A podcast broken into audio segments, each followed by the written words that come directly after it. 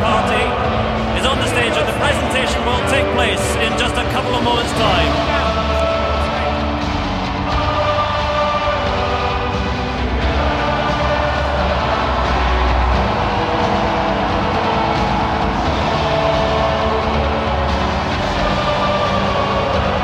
Ladies and gentlemen, on stage we have first of all the RBS Six Nations presentation party from RBS, Les Matheson,